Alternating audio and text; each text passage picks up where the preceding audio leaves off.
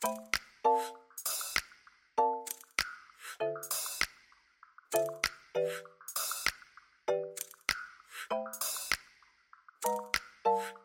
家好，又到了阿万阿芳诊疗室的时间，我是阿芳。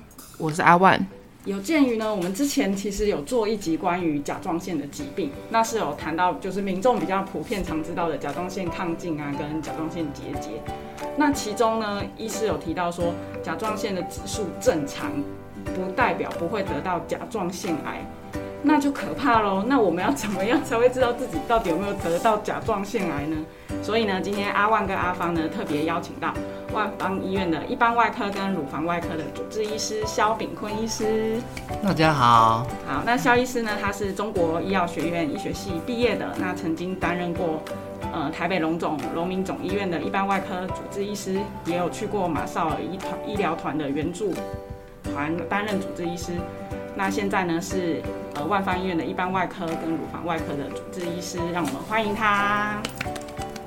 那我们今天的主题呢，就是什么我都没有任何症状，怎么会有甲状腺癌呢？呃，医师，因为我们一般民众最害怕就是什么都没有，什么都没有检查出来，那却发现有癌症了。那想说，请问第一题说，呃，请问肖医师，就是甲状腺癌是怎么来的？呃，刚刚阿万说，呃，因为我抽血甲状腺的功能正常，可是为什么甲状腺结节还是有风险？嗯嗯。那这个我就先开宗明义，先说说明一下，因为我们甲状腺的疾病分成功能性跟结构性。是。哦，那功能就是说，因为甲状腺它是分泌甲状腺素，对，供应全身每个细胞代谢所必须。那你这个甲状腺素分泌太多或太少，就会造成疾病。嗯嗯。也就是亢进或甲状腺功能不足。是。那这是一种那个功能性的疾病。那另外结构上，我们甲状腺这是一个呃内分泌器官，它本身也会长结节，甚至长变成肿瘤，是变成甚至是恶性肿瘤。那这个这个结节或者是肿瘤。它有可能是良性、恶性，那当然变成恶性的时候，当然会威胁到生命，或者是结节良性结节太大，会造成结构上那个你的生活上的不舒服。嗯，哦，那这也也是另外一个那个疾病，也是需要治疗。是，所以你功能，嗯，呃，高亢或过低，呃，跟你的这个结构性呢是。不一定相关的，哎，所以你有可能没有结节，可是你制造的甲状腺素太多或太少，嗯，那或者是你功能正常，可是你结构上有产生不好的肿瘤，是。那您刚刚说甲状腺癌怎么来的？怎么来的？对对对。呃，以往呢，以前我们的知识那时候，呃，医学知识不是还没有这么进步的时候，是啊，就是只有。追求到一个重要的因素，就是我们发现这个甲状腺癌的病人呢，他们几乎大部分都有经历过辐射线的大量的曝晒。嗯。啊，比如说他以前有头颈部癌症，或者是头颈部肿瘤，有接受过那个放射线治疗。嗯。我那放射线治疗那个。那个辐射线的强度是很高的，不是一般的 X 光哦，看牙齿 X 光，那那个剂量就很低，要大剂量的辐射线。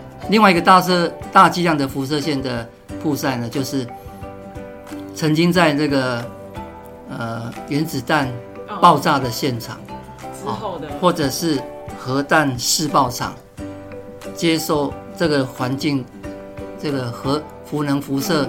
的曝晒的人民，哈，比如说，呃，二次世界大战日本原子弹，他们那些呃劫后余生的居民呢，就很多都会有产生这个甲状腺癌，或者是呃车诺比尔啦，嗯，还有这个美国三里岛，还有这个哎他们这个呃核电厂爆炸，有一些辐射。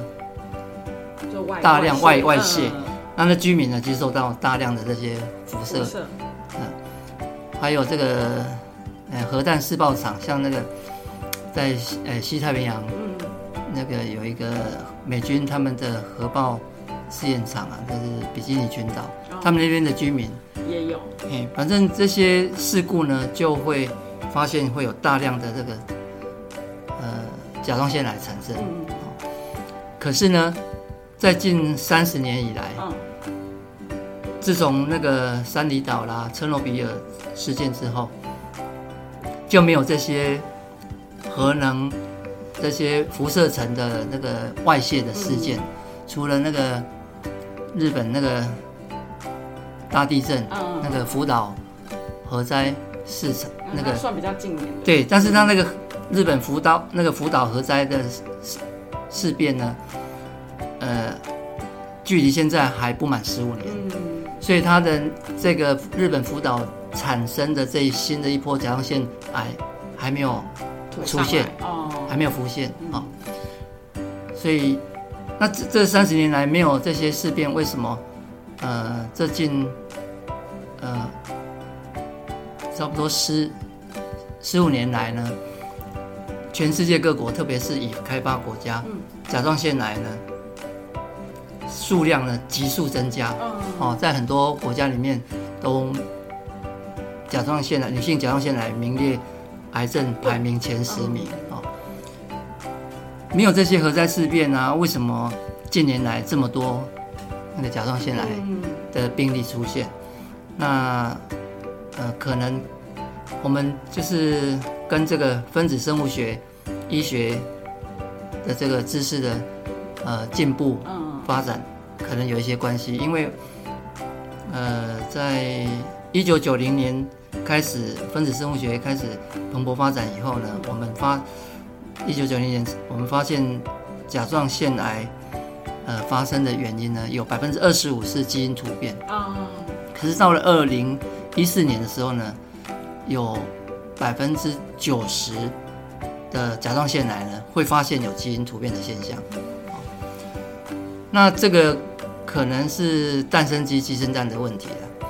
到底是因为和分子生物学知识的呃进步，利用这个工具啊、找出这些甲状腺癌潜在的甲状腺癌嗯的突变，还是说它本来我们人类就甲状腺癌就这么多，只是因为过去知识不足，没有利用这个突变的这个工具来发现啊。那总之呢，不管怎么样，那个甲状腺癌呢，目前是呃各在文明国家里面呢都非常的流行啊，嗯那个数目急剧增加啊。那毕竟它也是癌症，嗯有如果放着不管，它也是有可能会转移嗯，威胁到生命，哎这也是一个重要的课题。好，谢谢肖医师。那呃，第二题想要请教说，因为有时候我们会突然发现脖子变粗嘛，然后民民众会想说，这个这样的话是甲状腺亢亢进还是癌症？这样要怎么去判？还是单纯变胖？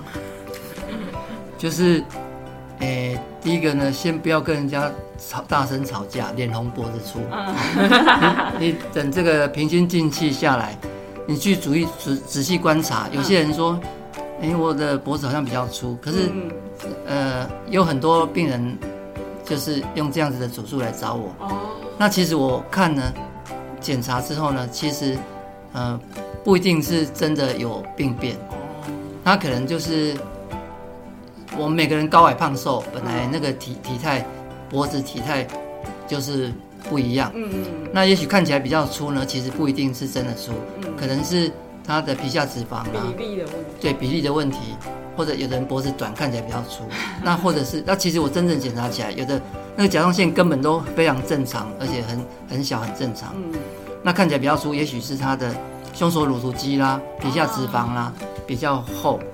哎，那呃，那回到我们的正传啊，嗯言归正传，就是那真的甲状腺肿大造成的脖子粗是什么情形？有就是您刚刚说的有两两种情形，有一个是真的是长肿瘤，肿瘤大到让脖子变粗。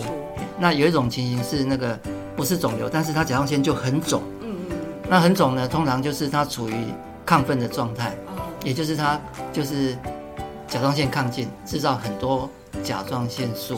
那这种这类的病人，他在急性期的时候呢，那个甲状腺都非常的肿，嗯，哦，那时候你他还有一些甲状腺亢进的症状，你抽血呢，甲状腺功能也是很高。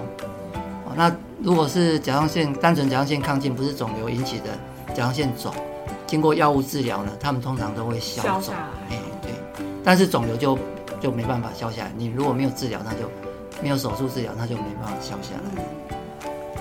嗯，那怎么样的人会容易得到甲状腺癌？就是我们刚刚第一题说的那些原因之外，是那还有没有其他的人容易得到？那我们发现甲状腺癌呢，全部叫过来统计呢，女男的比例是三比一。嗯啊，这世界各国都一样。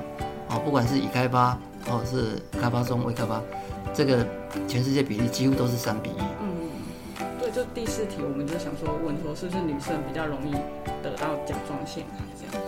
哦，这这两题就是类似的哈、嗯，那除了女性比较容易得到以外呢，还有这个，呃，一般来讲就是家族史有甲状腺癌家族史的人哦，哦，他们得到甲状腺癌的比例，就是甲状腺结节呢很常见。那可是这些结节里面是癌症的人，当然毕竟还是占少数。嗯，啊，不可能大部分的人都有癌症。那这些甲良性结节里面呢，如果你去询问他如果有甲状腺癌家族史的话，那经这些结节经过呃穿刺啦，或者是进一步检查，就是会有发现比较高的比例是甲状腺癌。嗯所以我们如果家族史有甲状腺癌的家族史的人，就要特别注意。嗯那为什么会女生比较多？呃，我们目前研究呢，可能跟这个雌激素有关系哦。可是话说回来呢，雌激素呢，对甲状腺癌的发展呢，也是一种保护。嗯，哦。那个发生的原因其实并不是很清楚，是。只是发现有这个女男的比例嗯。上面的呃失衡，是。但是真正的原因呢，目前还在研究当中。但是我们还观察到，其实雌激素对于继发生的甲状腺癌呢是一种保护作用。为什么呢？因为同样那个甲状腺癌，女生、男生，嗯男生的甲状腺癌它的预后比较差，嗯哦，复发啦、远端转移的机会都比较高。所以那个雌激素对甲状腺癌呢，相对是一个保护的机制。嗯可是女生发生几率是比较高的是比。较高，有啊有啊有啊有那所以所以那个呃危险因素里面呢，我们说甲状腺癌哪些甲状腺癌它比较高风险，哪些比较低风险？那高风险就是除了肿瘤比较大，嗯淋巴结有转移，有远端转移，嗯还有它细胞癌细胞的组织学形态上面有些形态是比较高风险的。嗯那另外还有一个因素，我们刚刚讲这么多因素是比较危险，那另外还有一个因素就是男性，你只要是男性。风险就比较高。风险是就是一个高风险。哦 还有我刚刚讲的那些，还有一个，比如说那个年纪大哦，嗯超过五十五岁，它就是一个高风险。你是一个男性得到这个病，你就是一个更高风险。对对，嗯原来如此，所以其实总结第四题，不管所有癌症啦，家族病史都是很重要。如果你家族里面有患有甲状腺癌或甲状腺的问题的话，有发现问题都要尽早去看医生。这样。那接下来想问肖医师说，呃，因为大家对甲状腺癌了解没有像甲状腺亢进一样这么多，他们都很好奇说，甲状腺甲状腺癌跟甲状腺亢进一样，都会有什么心悸、手抖啊、眼睛凸啊、脖子变粗的这些症状吗？呃，你刚刚讲说心悸、手抖啊、眼睛凸等等，这些脾气不好啊、这些呢都是甲状腺功能亢进的症状。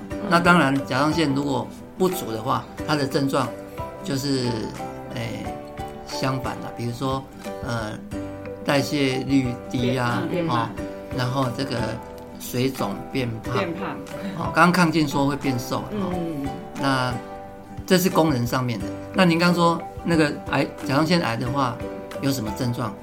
它就是一个结构性的症状，也就是说，你这个肿瘤它小的时候呢，还它还小颗的时候呢，几乎没有症状，它只有有症状就只有大大大大到去压迫到附近的组织结构的时候才会产生不舒服。那比如说它有，呃，它它太大了，大到去压迫到那个侵犯到反喉神经，那你可能会声音沙哑。我们甲状腺后面就贴着气管，气管的后面是食道，所以你如果大到去压迫到气管，哦，那你会那个呼吸困难 X 光会看到那气管歪歪斜直接歪掉。对，那如果您说呼吸困难，那表示已经大到那个气管被压迫，管腔变窄了，嗯那都已就是已经非常末期、非常大了才会这样。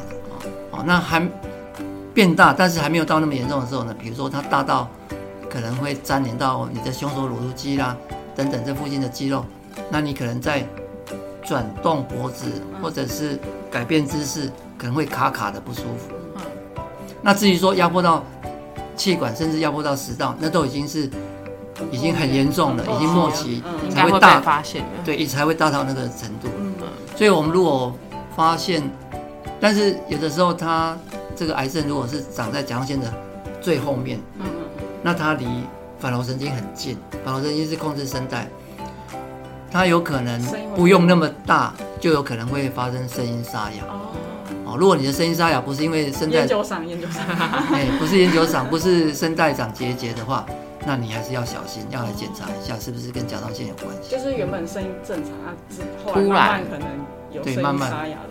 不是确诊啊，的又没有，去唱歌的话，也没有去确诊。那个烟酒嗓，那个呃那些烟酒消退了，它声音就会恢复。嗯嗯嗯，可是它这个反喉神经被癌细胞给侵犯到，它这个沙哑是不会恢复的。哦，就算开完刀还是一样。呃，不是，我是说你，你如果发现你这个沙哑一直都没有改善，那就要很小心了。嗯，所以肖医师一直在说，就是甲状腺癌是结构性的问题。那我们要怎么处理这个结构性的问题？那它的内视镜手术适用于甲状腺癌吗？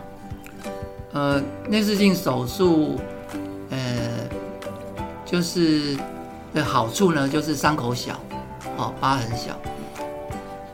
如果我们这个癌症有的时候需要清扩清这个颈部的淋巴结，好那呃，如果这个扩清的范围比较广的时候，那那个内视镜手术呢，不一定能够清得很干净啊、所以我们内视镜手术要来处理甲状腺癌症是可以的，但是通常是呃第一期，比如说那个肿瘤不要超过两公分，哦，那不要有侧颈淋巴结的转移，哦，我们只是做中央区淋巴结，肿瘤不是很大的时候呢，用内视镜手术，原则上是还可以的，哎、那如果想要顺便摘副甲状腺，也是可以用内视镜吗？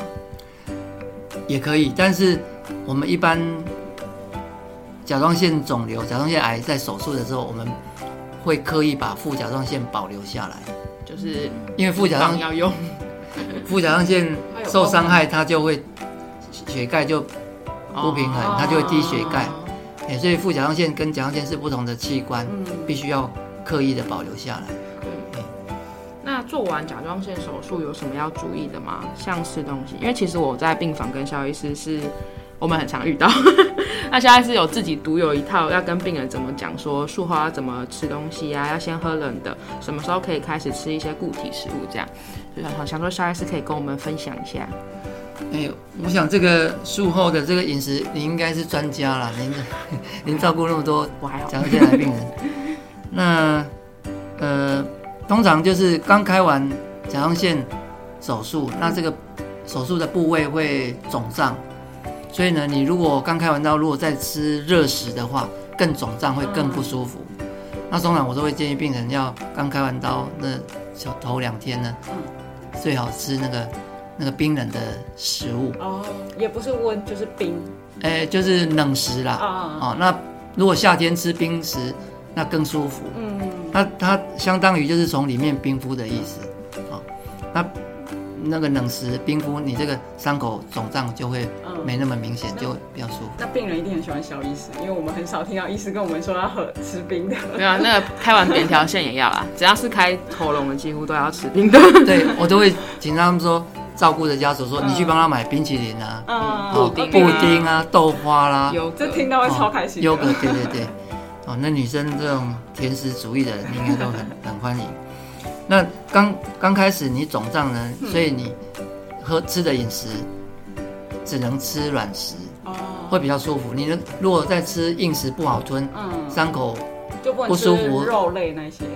也不是不行，就是呃，刚开始先从刚开完刀、嗯。第一天，先从流质，嗯，对，流冷冷的流质，哦，再来那个半流质，嗯。再来固体，哦，这样你比较恢复能够适应了呢，再来渐进式的对。那您刚说吃肉啊等等这些固体不是不行，你如果前面的流质、半流质吞的都很顺的话，哦，那吃这些固体当然也没问题。不过就是，呃，可能刚开始不要吃太大口哦，哦，吞不舒服，就是小口一点。嗯那干食也不是不行，你就是咬久一点，口水混合久一点，润滑一点，好吞为就尽量咀嚼到让它过食道，就不会那么不舒服。对，因为其实除了你开刀不舒服，通常这手术都是全身麻醉，嗯，全身麻醉就会插管，大家都会觉得插管的那个不舒服也是很很很夸张，对，所以除了说说甲状腺手术要吃流质，基本上我们前面几天都不太建议直接吃固体啦，因为到时候吃进去呛到，你咳嗽伤口又痛，但是也没有比较好，所以乖乖的。对，就是一开始可以先吃一点甜食啊，真的想吃咸的可以去买蒸蛋，蒸蛋也是咸的，对 seven 也有蒸蛋，比较好冰对对对也有冰的蒸蛋。比较好吞，比较好吞。对那您刚说那个注意那个饮食哈，那我再补充一下，这是刚开完刀的时候。是那如果是癌症开刀，嗯他可能有的呃后续有的比较高中高风险的嗯，术后的保养。哎、中高风险的，比如说那淋巴结有转移，会有那个肿瘤比较大，他开完刀还要做一些辅助性的治疗。嗯，那个其他的癌症辅术后的辅助性治疗就是化疗啦、放射治疗等等。嗯，啊、我们这甲状腺癌的辅助性治疗呢，就是吃放射性原子碘。你如果是风险比较中高以上的呢，不是低风险的人，他可能手术完要再做放射性原子点的治疗。那我们在吃放射性原子点的治疗之前呢，就要保持那个无碘饮食。哦啊，不过我们的日常生活的饮食里面，几乎很难做到百分之百无碘饮食。那所以就是至少要要求低碘饮食。嗯为什么呢？因为那个如果你要吃原子碘治疗之前，我们希望原子碘呢能够让残存的癌细胞吸收，去破坏它嘛。嗯你如果要治疗原子碘治疗之前，你吃了含碘的食物，那这些碘呢就去跟癌细胞结合。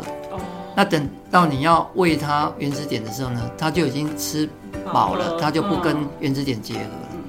所以我们吃原子碘之前，至少要十四天保持五碘饮食。嗯，就是海带那些对买五点的盐巴，哦，哦对可是像盐巴其实已经不太加对对点了啦，对对对对对已经不太加了。就是五碘呢，什么食物就是含有碘的食物我们都不碰，就是要吃原子碘前十四天不不碰。哪些食物含有碘呢？就是海里来的，嗯当然最高的就是海带啊。嗯那其实海里面来的鱼啦、海鲜啊，这些也都是有含碘。那另外一个大宗呢，含碘的大宗就是乳制品。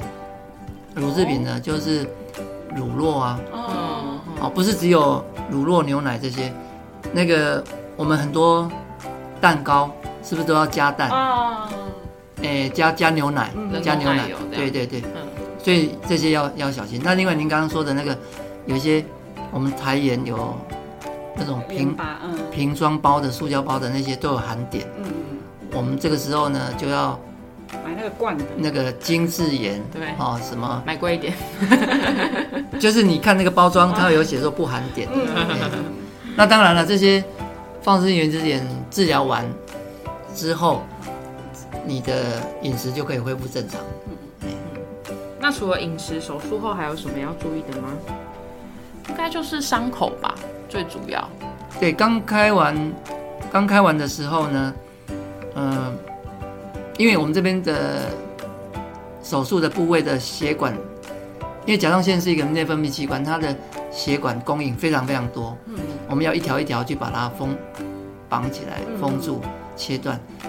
那切断之后，这些血管的残端、断端呢，嗯。它离心脏很近嘛，嗯。所以血压很强，所以我们要避免手术以后血压高，嗯以免那个术后呢嗯，伤口出血。嗯嗯，那除了我们要控制血压以外呢，那我们平常咳痰呢，刚开完刀的时候呢，咳痰也要小心，嗯，不能狂咳。就不能哎哎，就是轻轻的咳咳痰可以。嗯那如果万一真的一时咳不出来呢，就算了，稍安勿躁，嗯对，就是不要硬不要硬不要硬咳，不要硬对咳，我们多喝水嗯，吃化痰药。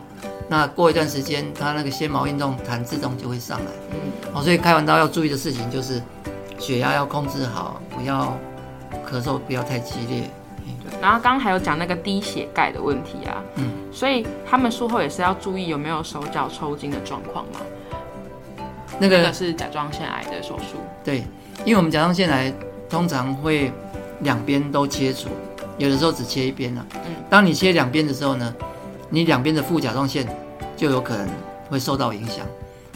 虽然我们会刻意保留，但是因为副甲状腺跟甲状腺粘得很紧，你在把它剥离的时候呢，它刚开完刀，副甲状腺呢可能刚剥离完，它的血液供应呢没有那么顺畅，所以刚开完刀可能会有一段时间的暂时性的低血钙。你如果四颗副甲状腺都伤害到了，当然就变成永久性的低血钙。嗯，所以手术后呢，两边甲状腺切除，我们通常会特别注意血钙有没有太低。嗯那有哪些低血钙会有哪些症状呢？比如说手脚啦、嘴角会麻，甚至会抽筋。所以呢，我们如果切除两边的甲状腺手术，我们通常会开完刀会测一下血钙。嗯那太低的话，就会给他补充一些钙片啊，嗯或者比较严重的话，就用打针的方式。主要啊想要补充，就是很多很可爱的民众们觉得手术完之后应该要吃营养一点的东西，所以就会开始补充一些保健食品。但刚刚肖医师有说，其实甲状腺算是一个血流蛮丰沛的器官，尽量建议大家不要吃活血的食物，就是像什么鸡精啊、银杏啊那一类保健食品。如果真的想吃，要先问过肖医师，因为因为先吃再问我，我也是很尴尬。您刚刚提到的那些银杏啊，那些活血的，哦，就容易造成伤口流血，可能慢一点，等伤口稳定了再吃。对啊，那您刚刚提到说，呃，要吃什么？就我现在就你讲到这个，我就想到，刚开完刀还是不宜吃太刺激的，比如说那个辣啦，哦，那些就是会上火的食物。嗯好、你你只要吃了会心跳加速的，啊、就是比如说你吃到辣，嗯，那些刺激性，对对，刺激性的呢，刺激性就会充血，嗯，充血呢，那伤口充血也会伤口不舒服，哦，那那个这些也是刚开完刀要避免。嗯。那现代人最关心可以喝咖啡吗？呃，咖啡，如果你已经成瘾的话呢，所以还是可以还是可以喝啦，因为要不然头很痛，血压高起来。好，那最后一题是甲状腺癌的死亡率高吗？它到底能不能够完全被治愈？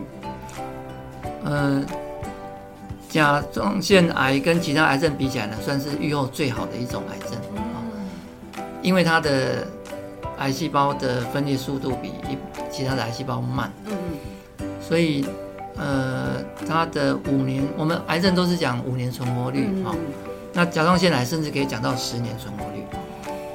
那甲状腺癌我们普遍，哎、就是大致上分四大类型哈、那最常见的就是占百分之八十五以上，在我们台湾甚至占到百分之九十 percent，就是乳突细胞癌。嗯那第二多的呢，就是滤泡细胞癌，哦，大概占那个那个百分之五以上。那这两种癌症呢，叫做分化良好型的甲状腺癌，那他们的预后也是比较好的。这两种癌症的十年存活率呢，可以到百分之九十。哦，好高，哎，那呃那个乳头细胞癌呢，甚至可以到百分之九十三、九十五。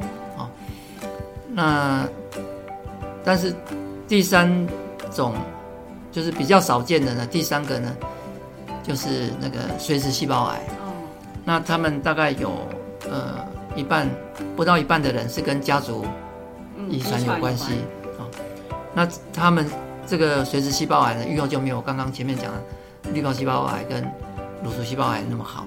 髓质细胞癌的呃那个叫做我们又叫做分化不良的甲状腺癌。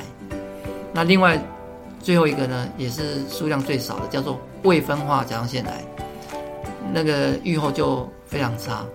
好，那在我们这个标靶治疗药物还没发明之前呢，几乎呢是，嗯、没有得医啦，对，几乎是束手无策。好，那个开刀也不会增加它的存活率。嗯好，那今天呢，非常谢谢恩里，还有呃，我还想讲，哦不好意思。我说，所以呃，关于甲状腺癌这件事情的话，病人他会问你说，到底可不可以完全治愈？他之后还会一直需要服用甲状腺的药物吗？还是其他物品这样子？哦，对，对对对，要要要不要再一直回来我刚才想说你好像还有话想讲，对对对对，没有就对对，谢谢你提醒我。那个，诶，癌症呢是目前的人类的极限呢，要治愈，治愈这两个字呢，就像感冒一样，好了就完全好了。嗯，目前还做不到这一点，是我们只能穷尽一切目前的医学知识、科学知识，让这个癌症的复发率让它降到最低。那我们刚刚有提到嘛，那甲状腺癌它最常见的两个癌种，它复发，哎，它的治它的存活率是又那么高，嗯嗯那其实，呃，如果好好的维护的话，该做的治疗都有完全做完的话呢，其实距离治愈也不远啦。哦，但是大家要 keep in mind，就是说，还是有一些，因为那个还有还是有些甲状腺癌呢，它会有一些细胞的突变，突变之后呢，因为我们刚刚说它最有效的辅助性治疗就是放射性原子碘嘛。嗯嗯有些癌细胞它突变了之后呢，它对放射性原子碘呢就不吸收。它它那个突变之后呢，它因为有一个一个钠碘帮谱哈，我们细胞有个钠碘帮谱，它细胞它的基因突变之后呢，这个钠碘帮谱呢就不作用，也就是说这种突变的癌细胞它不吸收原子碘。嗯那这种的癌症呢，就很容易复发，甚至转移。那一旦转移的话呢，就比如说最常见就是肺跟骨骼的转移。哦那一旦转移的话，就就比较不好，预后就比较不好。任何癌症都是一样，你只要有远端转移呢，就会比较不好，因为它转移之后，你要能够谈到说让它延长那个存活的时间呢，嗯就变成很困难那目前是有一些标靶治疗的药物可以让他们延长一些时间。嗯哦，那目前最好的那个叫做 Nevima，嗯，它的呃 PFS 就是五年的这个无症状恶化的存活期间呢，是可以到十八个月。嗯，哦哎，对，但是你听起来就开始有感觉到癌症这两个字了嘛，哈，因为我们刚刚讲了那么多哦，什么五年，哎，十年存活率有到百分之九十几，感觉好像离治愈也差不多了。嗯，可是你一听到我，成月的话就会你觉得对对对，你刚刚一听到说啊，原来甲状腺癌也有这么严重的。嗯也这种死亡威胁，也是有，所以大家不能掉以轻心。是，所以总归其实癌症就是早期发现、早期治疗。通常啦，住院的病人都会说他们是健检的时候发现的，所以呢，大家要多健检。没错，因为我们刚才我们刚才说，这症状很没办法了解。对我们刚刚说啊，已经有症状的，那通常都是很大的，对啊，哦，不用医生看，我们自己照镜子也可以看得到，有那些什么声音沙哑、压迫嗯附近器官，所以我们要提早发现、嗯早期发现、早期治疗。健康检查。对，那能够提早发现，目前就是只有一个方法，就是超音波超音波，对，就是利用健检的时候超音波。嗯很多人呢，就是很庆幸他早，很多年轻人呢，很庆幸他，很多年轻的病人，嗯。甲状腺癌病人，都说他是因为找到工作才发现这个病，因为他们要新人不是要健真检，对。的真的，因为我们是医疗产业，所以才会有健检。但有些其他产业的不一定公司会帮他们健检，就蛮可怜。而且只有入新人那一次是最对，详细之后就比较好。之后就乱有抽乱血尿，就有抽血跟验尿，对对，所以还是定期可以做一些检查啦。啊，顺便夜配一下，我们十三楼又在做健康检查哦，大家可以来，高级的，高级的可以来哈。那我们今天就谢谢肖医师，还有什么话想讲吗？应该没有了。肖医师还有什么话想说吗？就是大家，因为最近健检业者呢也发现到这个趋势，他们加入了是不是？他们开始把甲状腺超音波列为常规的建议是嗯的项目。确实，大概在五年前，大家还没有这个意识，不管是健检业者或者是民众，通常健检你要勾选哪一项，通常不会去勾甲状腺超音波。